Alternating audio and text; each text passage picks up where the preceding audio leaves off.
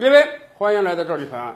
特朗普总统最近是跟 TikTok 标上了，先是说要禁止你，后来啊，感觉到很多美国年轻人特别喜欢 TikTok，人家换了种说法，哎，我可以不封禁你，但是呢，四十五天之内你必须卖给一家美国公司。我不信任你中国公司，你必须卖给我们美国，因为我们觉得你 TikTok 太强大了，你是一种文化软实力的输出，我害怕你将来给我们美国人洗了脑，所以你必须卖给美国公司，好吧？各个国家呢对自己的国防安全有各种各样的考量，我们理解。各个国家会因为自己的国家政策允许一种产品进入，不允许另外一种产品进入，我们也理解。但问题是，没有这么强买强卖的。以前啊，美国要制裁世界上别的国家也好，别的公司也好，他总是会想到一个冠冕堂皇的理由啊，你这有什么大规模杀伤性武器啦？我从你这儿找出了一袋洗衣粉啦，这下好了，人特朗普连冠冕堂皇的理由都不需要找，我就是看你不顺眼，所以你必须卖给美国公司，而且他都丧心病狂到什么状态了？特朗普还沾沾自喜地说：“这个 TikTok 将来必须得卖给美国公司啊，甭管哪个美国公司买它的产品，你们都是捡了个大便宜。确实啊，TikTok 现在影响力有多大呀？如果不是我的强力施压，TikTok 会卖吗？不会卖的。好了，哪个美国大公司买都是捡了个便宜，对不对？那么好了，你得把这个便宜给我。”甭管谁买，你都得给一大笔钱交到美国财政部，这是个 key money。换句话讲，这相当于是佣金。什么意思？如果不是我强逼着，人家不会卖啊。在我的强力施压之后，人家给卖了，那么你捡了这个大便宜，这个便宜就得分我一杯羹。甚至特朗普还因此啊创造了一个理论，什么呢？房租理论。哎，这个房子是我美国的。我让 TikTok 在这儿把这个东西卖给你，你就得给我交房租。还有这么无耻的国家吗？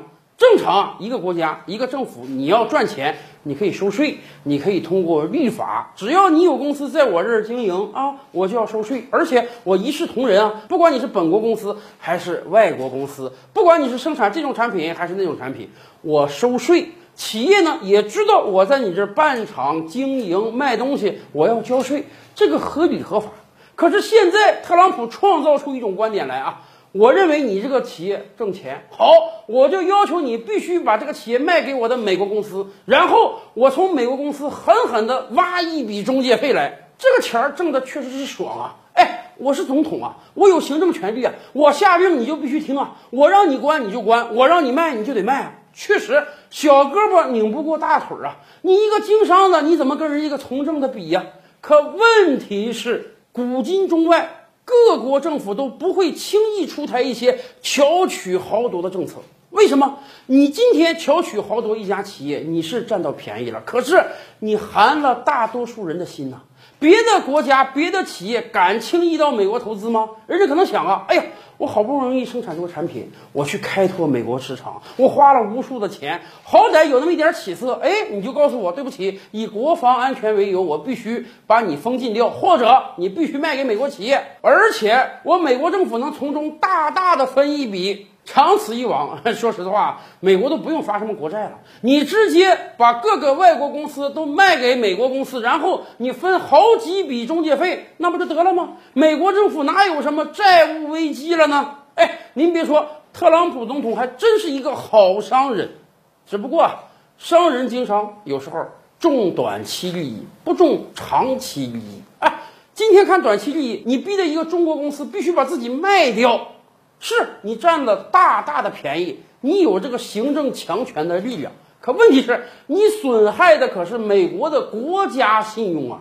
今天你能逼中国，明天你不逼日本，后天你不逼德国，大后天你不逼法国，还有国家敢跟你美国做生意吗？你赚的是短期利益，你损失的是长期利益呀！更多大千世界，更多古今完人，点击赵吕拍案的头像进来看看哦。赵吕拍案，本回书着落在此。欲知大千世界尚有何等惊奇，自然是且听下回分解。